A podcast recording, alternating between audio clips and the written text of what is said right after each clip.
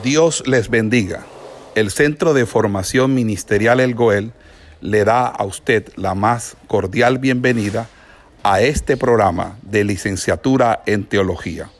Hoy con la asignatura correspondiente a nuestro pensum académico.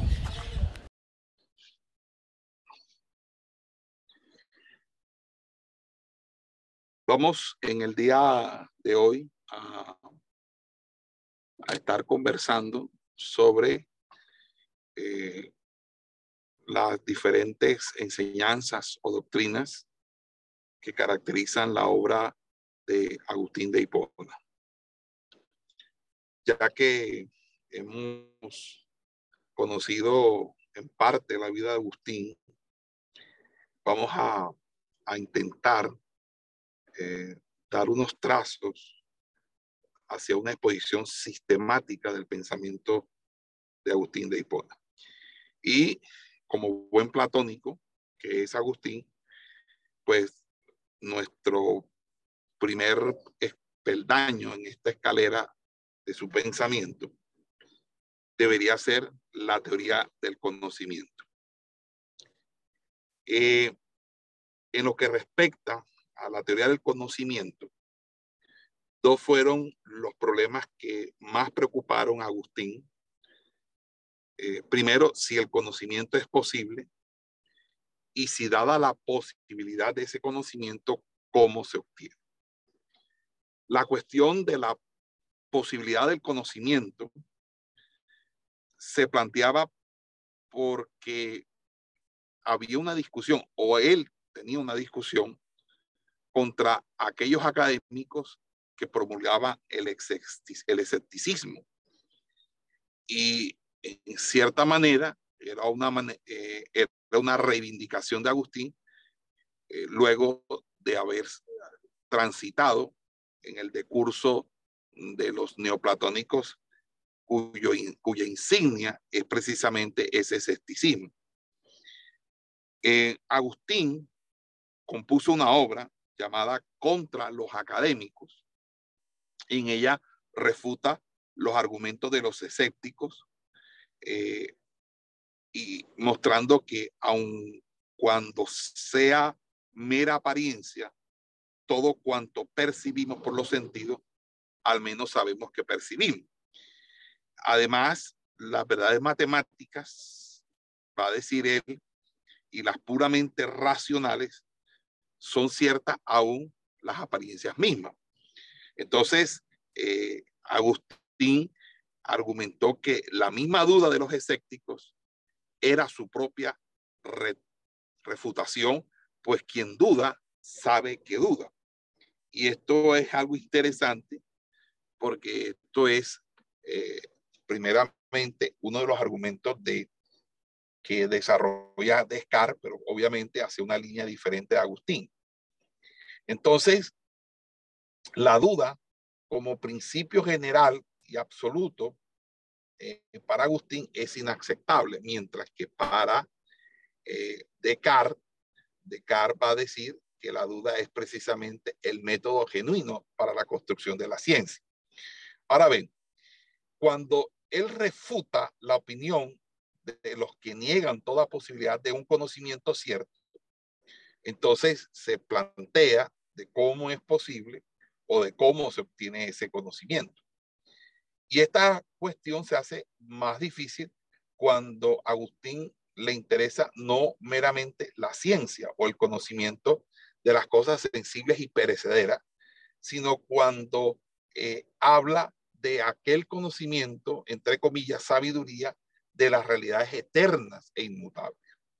Por lo tanto, las lecturas que Agustín había emprendido de los platónicos hace que Agustín acepte sin beneficio de inventario la doctrina del mundo inteligible, en el cual están las realidades eternas, pero que la diferencia eh, es que mientras para Platón esas realidades eternas están por encima del creador del demiurgo, para Agustín las eh, ideas eternas, las ideas existen eternamente, han existido eternamente en la mente divina. Entonces, la clásica solución platónica era la de explicar el conocimiento como una reminiscencia que el alma tiene de una existencia anterior. Sin embargo, esta solución no es aceptable para Agustín, dado que no estaba dispuesto a adoptar la teoría de la persistencia de las almas.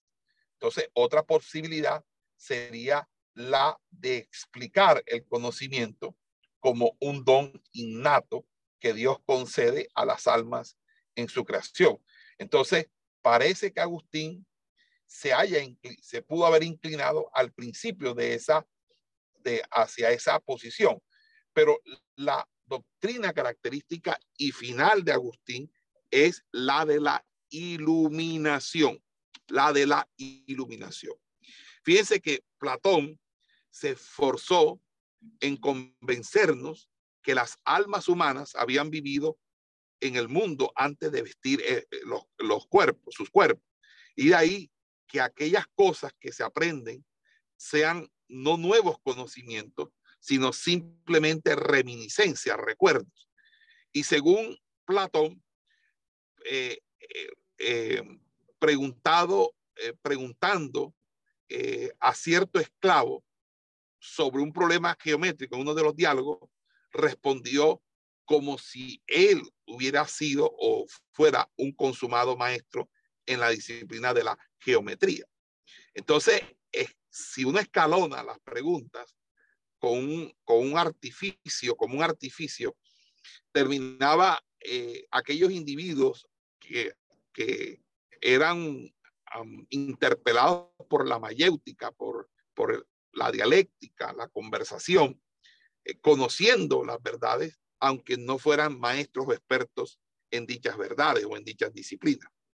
Entonces, en ese orden de idea, eh, Agustín va a plantear que la mente humana es incapaz de conocer las verdades eternas por sí misma o mediante los sentidos, que recibe ese conocimiento por una iluminación directa de Dios, y esto no quiere decir en modo alguno que la mente contemple las verdades eternas en la esencia de Dios, ni quiere decir tampoco que Dios sencillamente ilumine esas verdades para que la mente pueda conocerlas, sino que Dios inspira, inspira en la mente el conocimiento de las ideas que existen eternamente en Dios mismo. Esta teoría de la iluminación de Agustín fue característica de la teología posterior a él. Y por ello es necesario que nos, eh, nos, detengamos un poco a analizar cuáles serían las dificultades que esta teoría del conocimiento se pueden presentar. Fíjense que la, la gran verdad es que esta dificultad radica en que esta teoría del conocimiento no es bíblica. No se encuentra parada, amparada en las Sagradas Escrituras. Es simple y llanamente una teoría extrapolada de origen neoplatónico. Y entre otras cosas, esto genera una tensión cuando en lugar de la doctrina neoplatónica de las emanaciones, se sostiene la doctrina de la creación de la nada. Mientras los neoplatónicos creen que toda la creación es producto de unas emanaciones, eh, Agustín va a, hacer, va a hablarnos de la creación ex nihilo, la creación de la nada. El neoplatónico por excelencia o la persona reconocida universalmente como el más grande maestro neoplatónico es Plotino. En Plotino, el alma es surgida por la emanación de la esencia divina. Por lo tanto, para Plotino, el alma también es divina. Por eso, no hay dificultad alguna en suponer que participa de las ideas eternas. Pero Agustín, por el contrario, va a decir que el alma es una criatura. Entonces, las dos diferencias en la teoría del conocimiento de neoplatónico es que mientras las ideas eternas se encuentran para Agustín supeditadas a Dios, para los neoplatónicos, Dios mismo está supeditado, el demiurgo está supeditado a esas ideas eternas. Mientras esas ideas eternas no son externas a Dios mismo, para los neoplatónicos, para Agustín, esas ideas se encuentran en la misma mente de Dios. Para Agustín, la doctrina de la creación es una, crea es una creación o se explica por, como una creación de la nada, ex nihilo. Mientras que para los neoplatónicos, la creación es una creación que se da por emanaciones del ser divino eterno, que es el demiurgo. Lo otro es que en ese orden de ideas, para ambos no es indiferente o, no, es indistinguible el hecho de que al, el alma humana, al ser una emanación o a ser creada por, por, por, por Dios, pues participe de la naturaleza divina. La única diferencia es que Agustín va a decir que el alma es creación de Dios y no una emanación de Dios. Ahora, ¿qué es lo que pasa o cuál es la consecuencia que se, se surte con esta teoría del conocimiento y de la verdad de Agustín? Pues con esta teoría de Agustín, Agustín va a desembocar directamente en los argumentos que va a exponer o que expone acerca de la existencia de Dios. Fíjese que Hipona, el eh, Agustín de Hipona, recalca especialmente la prueba de la existencia de Dios a partir de la existencia de la verdad. Y según este argumento, la mente percibe verdades inmutables, verdades que ella misma no puede cambiar ni, ni, ni dudar. Entonces, todas estas verdades nos dan a conocer de manera absolutamente indubitable la existencia de una verdad perfecta que no puede ser creación de nuestra mente ni de todas las mentes del universo. Entonces, él va a decir que existe pues Dios, realidad verdadera y, suma, verdad que ya no solamente tenemos como indubitable por la fe, sino que a mi juicio, va a decir el, el, el también la vemos ya por la razón como verdad cierta, aunque esta visión es muy débil. Esta prueba de la existencia de Dios solo tiene valor para quien acepta los postulados platónicos en, los que se basa. Para que el argumento sea válido, es necesario dar un paso del orden de lo ideal al de lo real, es decir, la persistencia de las ideas y las ideas como arquetipos con la que se construye por parte del demiurgo lo, todo lo sensible y, percibible. Y, percible. y, y en ese sentido, hay un marco filosófico y ese marco filosófico es el marco platónico. Es el marco, el marco eh, donde se postula la realidad objetiva del mundo ideal. En pocas palabras, hay un mundo sensible y hay un mundo suprasensible. Pero el mundo suprasensible es la realidad, es lo verdaderamente real. Y escuche, Agustín, que tenía como intento no tanto probar la, existencia de Dios en el sentido estricto de lo que esa palabra eh, adquiere en la ciencia, sino solamente mostrar que el humano, que es un ser limitado, contingente, que cae en lo absurdo, que obviamente es fútil, eh, si no postula la existencia por encima de sí mismo, es de, una realidad eh, infinita y necesaria. Entonces, la existencia de Dios es una realidad manifiesta e ineludible. Este Dios para Agustín es eterno, trascendente, infinito y perfecto. Es luz suprema, es la razón de todo conocimiento y es el bien supremo. Y es la meta hacia la que debería dirigirse la voluntad humana. Entonces, en ese sentido, Agustín le va a traer o le va a, atraer de los atributos de Dios es el carácter trino de Dios, que es obviamente eh, todo el tema eh, de la Trinitate, que ya obviamente lo hemos desarrollado bastante en este, en esta, en este semestre y, creo que en el anterior también. Pero básicamente la postura de la existencia de Dios eh, es una postura que Agustín asume a partir de un marco de referencia completamente platónico. Ahora bien, si vamos de la de Dios hacia la creación, entonces eh, este Dios trino es vendría a ser el creador de todo cuanto existe y Dios hizo el universo de la nada. No lo hizo de su propia sustancia ni de una materia eterna, que es que es la única diferencia que él va a tener Agustín con los con, con Plotino y los neoplatónicos. Entonces, él va a decir que si Dios hubiese hecho el universo de su propia sustancia, su obra sería, eh, eh, sería divina y no una verdadera creación.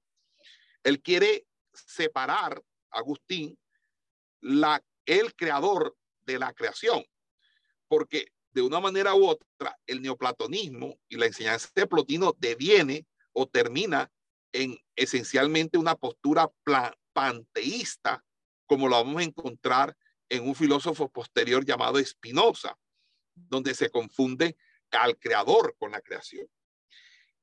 En ese sentido, eh, eh, Dios tampoco pudo haber hecho el mundo de una supuesta materia amorfa que pudiera existir eternamente. La materia amorfa, amorfa misma, es creación de Dios y creación de la nada.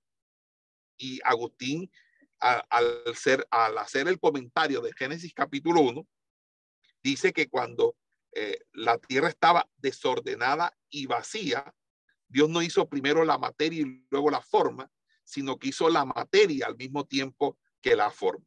Entonces, al crear el mundo, Dios conocía de antemano todo lo que había de hacer, pero no porque lo preveía, sino porque todas las cosas existían eternamente en la mente divina. Es decir, el mundo de las ideas de Platón, que habla de la preexistencia de todas las cosas en, un, en el mundo suprasensible, ahora es ubicado dentro del contexto, dentro del contexto del pensamiento de Agustín en la mente de Dios. La mente de Dios es lo suprasensible, es el mundo de las ideas de Platón. Y este es el llamado ejemplarismo de Agustín, que encuentra sus raíces en Plotino, pero que hay en, en Agustín una una tonta idea de querer desmarcarse de la doctrina del filósofo neoplatónico Plotino y tratando de que eh, así pudiera haber una distancia entre el cristianismo y la filosofía pagana. Pero fíjense que cuando él habla acerca de las ideas que están en la mente de Dios y que hacen posible que a partir de esas ideas Dios crea conforme al modelo de esas ideas. Para Plotino, las ideas ejemplares eran la causa del origen del mundo por emanación, es decir, con un desprendimiento energético de la misma divinidad, del mismo ser del demiurgo. Para Agustín no, para Agustín esas ideas ejemplares están simplemente en la mente de Dios y Dios la crea eh, desde la nada o por la nada sin que haya una emanación o prolongación de la esencia misma de Dios. Por lo tanto, la creación se diferencia en su naturaleza de Dios porque Dios es creador, mientras que la naturaleza es creación y por lo tanto es criatura. Ahora bien, eh, hasta ahí eh, quisiera saber si estamos entendiendo todos los de la clase.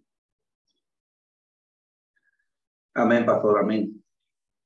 Ok, entonces, estas ideas que, que son las ideas previas de la creación, el arquetipo, los planos arquitectónicos de toda la creación, eh, se encuentran en la segunda persona de la Trinidad para el obispo de Hipona y viene a ser causa del origen de las criaturas por una decisión libre de Dios.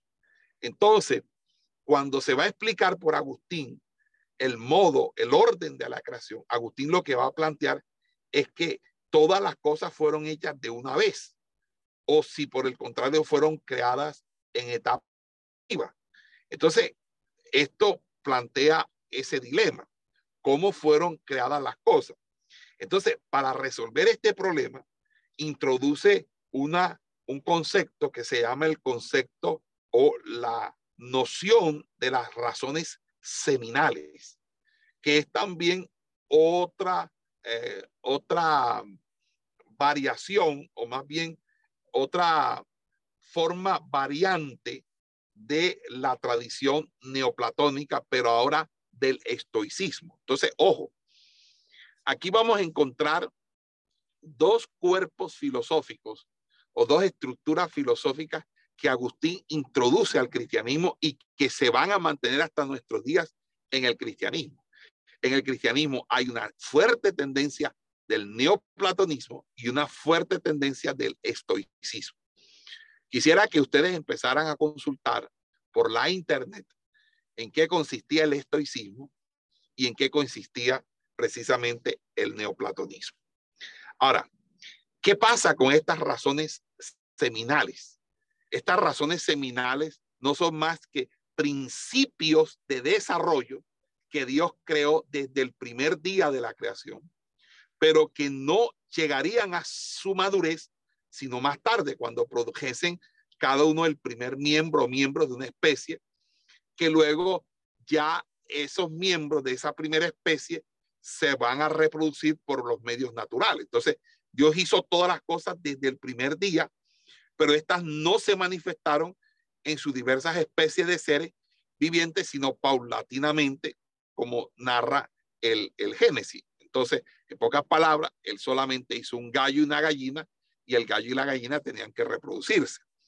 En todo caso, los seis días de la creación no han de tomarse, según Agustín, literalmente, ya que al principio no había sol ni astros que pudieran, eh, obviamente, eh, determinar los días y las noches, etcétera, etcétera. Recuerden que, que una de las grandes preguntas que nos hacen los científicos y los hombres de ciencia cuestionando el relato de la creación es que, que cómo había luz en el primer día si el sol fue creado en, en, un, en posteriores días después. ¿Ok? Una pausa, por favor.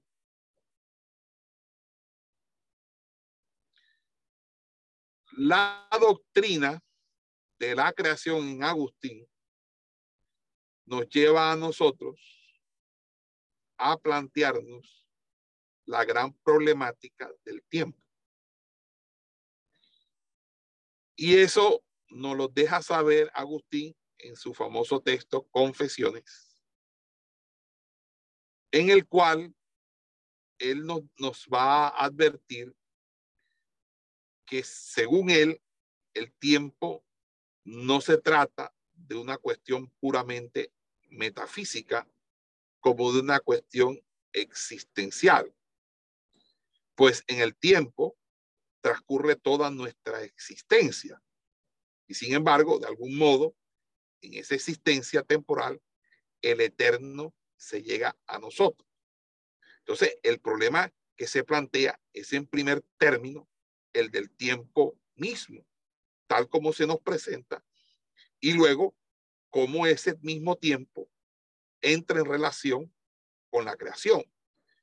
Él lo que va a decir Agustín es que el tiempo es una distensión del alma, según sus diversas facultades. Entonces, el pasado, como mero pasado, no existe ya, sino que se nos da ahora en ese modo presente de lo pasado, que es la memoria.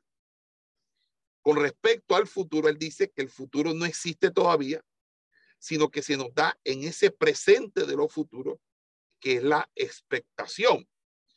Y realmente él va a decir que solo el presente se nos ofrece directamente a la visión. Entonces, los demás tiempos para Agustín están presentes en nuestra alma como memoria el uno y como expectativa el otro. ¿Ok? Y en cuanto al tiempo y la creación, el problema que se plantea es si Dios entonces creó el tiempo o no. Entonces Agustín eh, eh, eh, plantea solo la primera de estas alternativas sería factible, que Dios creó el tiempo. Pues de lo contrario sería necesario postular la eternidad del tiempo junto a la de Dios. Vamos a hacer una pequeña pausa. Creación es un himno, es decir, es totalmente una estructura poética rítmica en el que se está reconociendo de manera, de manera, de manera eh, poética la, el acto del creador, la creación misma y al creador. En ese sentido, en ese sentido, lo que uno debería entender en el pasaje de Génesis es que Dios crea varias cosas allí. Lo que pasa también es que son cuestiones que para alguien que está escribiendo, inspirado por el Espíritu Santo, que no tiene los conocimientos científicos avanzados de nuestra época, es difícil poder eh, eh, describir eso. Y es allí donde se surte de que en el relato de Génesis lo que podemos leer entre líneas es que Dios crea el tiempo y el espacio. Porque el tiempo y el, y el espacio van de la mano. Es decir, no hay espacio sin tiempo y no hay tiempo sin espacio. Son dos categorías existenciales que son ineludibles y, y indivisibles e inseparables. Por lo tanto, Bereshit bara Elohim es una manera de decir que en el momento en que se creó el espacio y el tiempo, allí arrancó o se dio inicio al acto creacional de Dios. Entonces, es obvio que si Berechit bara Elohim de Hashamayim de Edhare es que para el autor humano que está y tiene los pies en la tierra, hablar del universo, que sería el todo, eh, mm, lo haría desde la perspectiva de su, de su visión ocular, la cual le lleva a considerar lo que está debajo de sus pies y lo que está arriba de sus ojos. Entonces, la expresión los cielos y la tierra, siendo cielos plural y la tierra singular, nos lleva a deducir que él no está refiriéndose exclusivamente al planeta Tierra, ni tampoco eh, al globo terráqueo, sino que es una expresión que amalga toda la, la espacialidad que contiene el universo en su totalidad. Y con ello también la inauguración de un factor determinante para el espacio como es el tiempo. Entonces, allí se da principio tiempo y los límites de la creación, que son los cielos y la tierra. Allí nos damos cuenta, amados hermanos, que luego viene eh, la manifestación de la gravedad como ley universal y también la de la materia oscura, que son principios que actualmente la FIS para la física teórica siguen siendo completamente un completo misterio. Entonces, en ese sentido, pues, eh, nosotros eh, estamos eh, convencidos de que efectivamente cuando Dios inicia su acto creacional, que entre otras cosas su acto creacional no fue un, un acto creacional terrenal, sino fue que fue un acto creacional que partió primero de los poderes invisibles a, a los poderes visibles. Entonces, efectivamente, pues eh, esa sería la, la explicación que la Biblia nos enseñaría. Ok. A ustedes cuando les di Génesis y les hice la explicación del capítulo 1, eh, yo les enseñé las cuatro leyes de la física demostradas en los tres primeros versículos del libro de Génesis, del capítulo 1 de Génesis.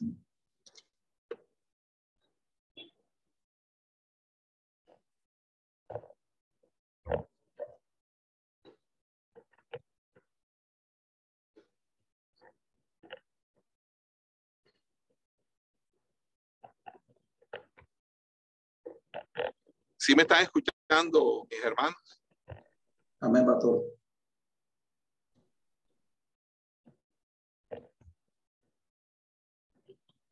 Ok, entonces, ¿hay alguna otra pregunta? Eh, para él, por ejemplo, el pasado no es más que la memoria y el futuro no es más que la expectación. ¿Por qué? Porque el futuro no existe, porque todavía no ha pasado. Y el pasado no existe porque ya fue. Por lo tanto, lo que yo puedo eh, percibir del pasado es lo que yo me acuerdo de él a través de mi memoria. Entonces, él va a darle una, una característica subjetiva al, al tiempo, la, la subjetivación del tiempo. Por esa razón es que el presente es eh, es lo que realmente se puede percibir por la visión, porque es lo que se está viviendo en, el, mismo momento, en el instante. Sí, Pastor Federico. Ay, hermano, ahora, eh, dice que el tiempo es creado por Dios, pero no es eterno. Eso ¿Qué se podría decir al respecto? Sí, pastor. Que él dice que el tiempo es creado por Dios, pero que el tiempo no es eterno. ¿Qué se podría decir ahí al respecto? Repite la pregunta, discúlpeme. Que él habla de que el tiempo fue creado por Dios, pero que el tiempo no es eterno. ¿Qué se podría decir ahí al respecto? Bueno, eh, para él es importante eh, siempre diferenciar para no caer en el panteísmo neoplatónico que subyace en toda su teoría, eh, para no caer precisamente en aquello que él refuta o rechaza realmente del, platonismo, del neoplatonismo, que es el panteísmo, de hacer una distinción entre el Dios que crea y la creación misma. Porque para el panteísta, en este caso para los neoplatónicos, los seguidores de Plotino, si todo lo que ha sido creado, ha creado como una, como una emanación, como una elongación, como una prolongación del ser y la esencia misma del demiurgo. Entonces, realmente todo es Dios, porque todo ha sido y, y ha sido eh, eh, producido por medio de una total dependencia de su esencia como de su esencia misma como tal. Pero en el caso del relato, creación, del relato creacionista de, de Génesis, eh, Agustín asume de que la creación es de la nada. De hecho, Hebreos también lo afirma de esa misma manera categórica. Entonces, al, al, al ser creado de la nada, cada ser y cada, es, y cada uh, forma de, de, la existencia eh, es creada por Dios, por lo tanto, no participan de su eternidad, porque tienen un comienzo, porque tienen una, porque tienen un, bueno, pedí un, un extra.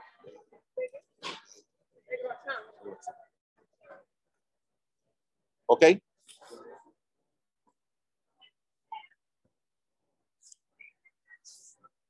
Vamos a hablar acerca de, del problema del mal, que es, un, es el problema que lo, que lo catapulta hacia el maniqueísmo y luego hacia el neoplatonismo, donde en ninguno, en ninguno de los dos lugares o de las instancias él alcanza a resolver ese, ese dilema o ese problema.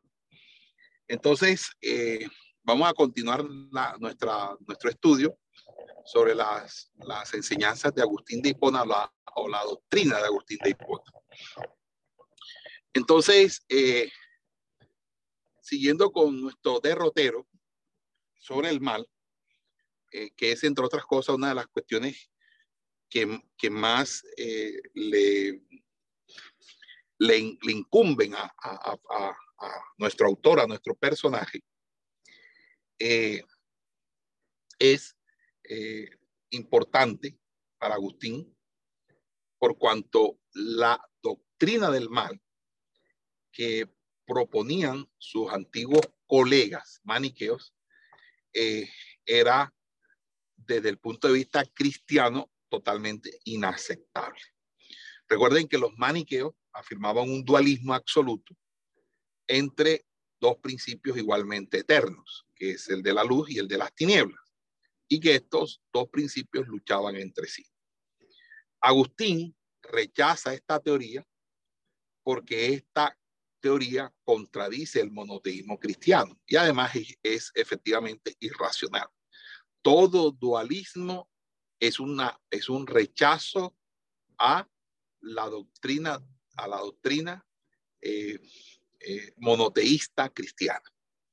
Entonces, todo eh, dualismo absoluto, es decir, todo dualismo que parte de la existencia de dos principios eternos y antagónicos cae irremisiblemente en el absurdo, porque eh, es necesario afirmar que todo cuanto existe procede de Dios, sea una vida grande, pequeña, poder grande o pequeño, salud sea grande o pequeña, memoria sea grande o pequeña, cualquier cosa es producto. Entonces, la pregunta es, ¿qué es entonces el mal? El mal no es una naturaleza, no es algo, no es una criatura. El mal es una privación del bien. Entonces, todo cuanto existe es bueno, pues tiene modo, belleza y orden, lo que significa eh, en términos latinos modus speciem et ordo, que entre otras cosas es el, el tema que trata cuando escribe un, libro llamado De la naturaleza del bien. Bueno, entonces, para Agustín, las cosas mejores lo son solo porque gozan de mayor modo, de mayor belleza y de mayor orden. Se sigue todavía con las categorías platónicas del bien, la belleza, de lo bueno y lo bello. Las cosas peores lo son porque no gozan del mismo grado de bondad. Ah, lo bello, lo bueno. Pero las unas y las otras son en realidad buenas, pues todas han sido creadas por Dios y todas gozan al menos del bien de la existencia. Entonces, eh, él va a decir que un chimpancé no es bello, ¿verdad? Porque si lo podemos comparar con una mujer, no vamos a decir que la, el chimpancé es más bonita que una mujer, aunque haya mujeres muy, mucho más malucas que un chimpancé. Pero el asunto es que realmente todo es bello porque ha existido por Dios que todo lo hace perfecto y bello.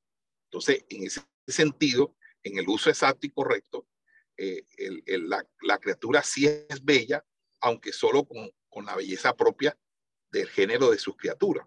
Es decir, esa chimpancé le será bonita a otro chimpancé que, le guste, pero de pronto a un ser humano no le va a gustar esa chimpancé. Entonces, eh, en ese sentido, empiezan esas categorizaciones que son propias de las estructuras lógicas de la filosofía antigua y que van a culminar en la obra cumbre de la lógica de Aristóteles. Entonces, el mal para Agustín no es una ficción del intelecto, sino que es una realidad incontrovertible. El, mal no es una naturaleza, sino es la corrupción de la naturaleza. con eso le está diciendo, el mal no es eterno, el mal no es una naturaleza, el mal es la corrupción de la naturaleza original que es buena porque el mismo Dios que la creó lo creó todo bueno. O sea, Agustín, eh, eh, pero fíjese que el mal, si no es una naturaleza, entonces como cosa, como sustancia, el mal no existe, pero sí existe como pérdida de la bondad. Entonces, en este punto, Agustín sigue el camino del neoplatonismo, para el cual el mal no consiste en una realidad aparte del uno, sino en apartarse de ese uno. Recuerden que el, que el neoplatonismo, eh, este, Platón hablaba del demiurgo, pero hablaba también del uno. Eh, explicaba el uno por, la, por, el, por lo que yo les había hablado acerca del uno y la diada, ¿se acuerdan? Que era el origen de todas las cosas. Pero cuando al tratar en la República el tema, en la República no llama a, eh, no llama a ese, a ese cero, a ese creador, el uno, sino lo llama el demiurgo, dándole ya un toque más divino, personal. En ese sentido, vamos a encontrar que Agustín lo que va a hacer, Agustín, es decir que el mal es apartarse de Dios. Todo el que se aparta de Dios entra en el mal. Lo mismo que es el que se distancia del uno. Entonces, en ese sentido, la explicación del mal es completamente eh, neoplatónica. Ok. Hacemos una pausa, por favor.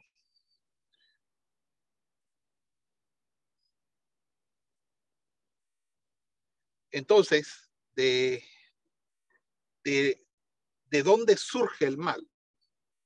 Sería la pregunta. Agustín contesta, el mal surge del libre albedrío. Un libre albedrío de algunas de las criaturas a las que Dios ha dotado de una, naturaleza racional. Y obviamente entre esas criaturas están los ángeles y está el ser humano. Y aquí es donde Agustín introduce algo interesante, que ya lo vienen diciendo antes, pero ya él lo como que lo oficializa, y es que para él los ángeles caídos son los mismos demonios. Es decir, eh, los ángeles que se permitieron con Satanás son los demonios.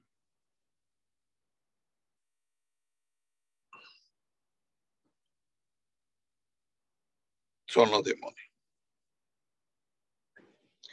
Entonces, imagínense ustedes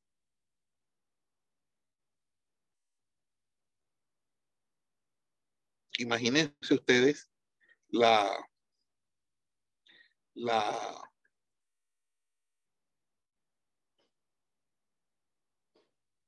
imagínense ustedes la, la, la, situación que se nos plantea a nosotros cuando eh, Agustín introduce que los ángeles caídos son los mismos demonios. Bueno, aunque no sé ustedes qué piensan, porque de pronto aquí hay alguno que, que sea agustiniano y también crea eso mismo. que si los ángeles son los mismos demonios, vamos a hacer una pausa y vamos a escuchar a ver qué dicen ustedes. Radica en que la Biblia no nos da una respuesta a la pregunta sobre el origen de los demonios. Y lo segundo, que lo que nos relatan los evangelios es que los demonios buscan y necesitan cuerpos físicos para entrar a morar en él, sean estos cuerpos de animales o sean estos cuerpos humanos. Mientras que los ángeles, ellos tienen sus cuerpos espirituales con los que Dios los creó. Debatir eso es perder el tiempo, es generar controversia y es sobre todo eh, ignorar lo que sí verdaderamente importa.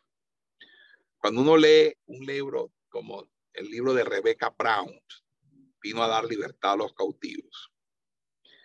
Y ella te dice que tú puedes echar fuera los demonios en el nombre de Jesús porque así lo dice la Biblia. Pero que cuando es un ángel caído, porque un ángel caído no es lo mismo que un demonio.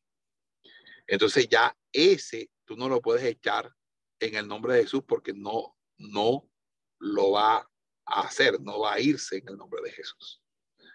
Y cuando eso lo leen así y lo convierten en doctrina que lo van a reproducir desde los mismos altares de la iglesia, entonces cuando uno verdaderamente se pregunta, Dios mío, Dios mío, ¿hasta dónde vamos a llegar nosotros?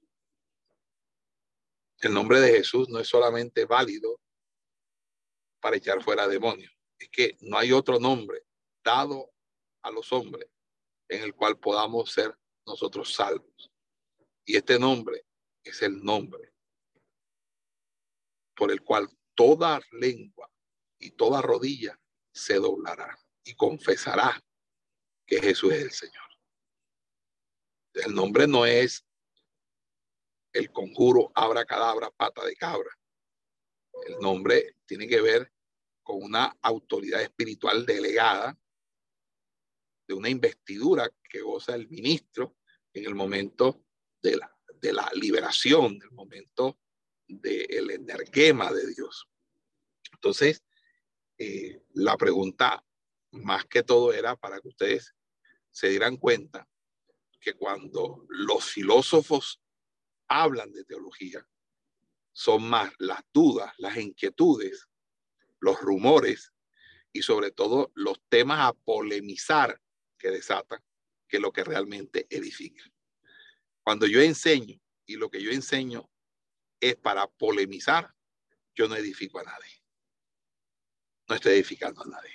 Porque cuando algo se enseña, no se enseña para polemizar, se enseña para edificar. Cuando uno va a contradecir a los que están en herejía, los que están en, el camino incorrecto, pues uno uno, ni siquiera uno está polemizando. Es la escritura que ellos ignoran e interpretan incorrectamente las que los acusa, las que los ponen en telejuicio. Usted los pone a pelear con la escritura, no con uno, porque el tema no es personal, es un puño y patada. Es simplemente la Biblia dice, la Biblia dice, Ok, entonces, en ese sentido, eh, retomando el tema, eh, Agustín, que, que, habla acerca de, eh, dice que es necesario, es necesario que nosotros tengamos claro el tema del libre albedrío porque también es una manera de refutar el determinismo o el predeterminismo de los maniqueos. Recuerden que los maniqueos dicen que el principio del bien que hay, que, que hay en nosotros siempre va a obrar el bien y el principio del mal siempre se va a oponer. Entonces, Agustín, que dice que el mal no es un principio eterno, del cual yo estoy también convencido que es así, y me parece exitosa esa declaración, que tampoco es eh, eh, ni tampoco una criatura de Dios, sino que es una corrupción del bien. Entonces es necesario atribuir su origen a una criatura en sí buena, pero capaz de hacer el mal. Entonces el problema está entonces en cómo evitar que Dios vaya a resultar ser el autor del mal. ¿Por qué? Porque si el pecado procede de las almas que Dios creó y las almas vienen de Dios, entonces ¿cómo no vamos, no vamos a responsabilizar de manera indirecta a Dios eh, o a ponerlo en relación con, en, estrechura con el alma pecadora? Por eso es que Agustín trata de solucionar este problema con la doctrina del libre albedrío. Es que Agustín va a desarrollar y subrayar durante toda la controversia que va a sostener con los maniqueos esta doctrina. Y esta doctrina eh, es que Dios dotó al primer hombre y obviamente a los ángeles también antes del primer hombre del libre albedrío, que en sí es un bien, pues, pues es criatura de Dios y además una de las perfecciones de los seres racionales. Y entonces eh, ya la persona eh, con el libre albedrío lo que hace eh, que el hombre sea verdaderamente tal y que hace que también el hombre pueda decir si se inclina hacia el bien o hacia el mal. Entonces, si el hombre en sí es, un, es, es, es, es bueno y no puede obrar rectamente, sino cuando quiere, entonces él va a decir, síguese que por necesidad ha de gozar de libre albedrío. Es decir, es el libre albedrío, es tu voluntad, es lo que tú terminas decidiendo. Y eso es lo que pasa. Entonces, ¿qué hace que el hombre entonces, sabiendo que hacer el bien le hace bien y sin embargo hace mal que le hace mal? Entonces, el, problema es que Agustín genera un, un, una conclusión irracional y él dice, la voluntad misma. Es decir, el carácter propio de la voluntad es tal que hay, que decir que ella misma, es ella misma la que origina sus propias decisiones. Entonces, por esa razón, eh, el libre albedrío abarca esa situación. Pero lo más, lo más diciente, lo más interesante, es lo que tiene que ver con el pecado original. ¿Por qué? porque eso es un, un tema que ya nosotros lo hemos hablado, lo hemos eh, establecido, lo hemos dicho. Ok, y vamos a dar hasta ahí, porque yo creo que eh, el tema... Esperamos que este estudio haya sido de bendición para su vida y ministerio. A Dios sea la gloria. Este es el Ministerio El Goel, vidas transformadas para cumplir el propósito de Dios.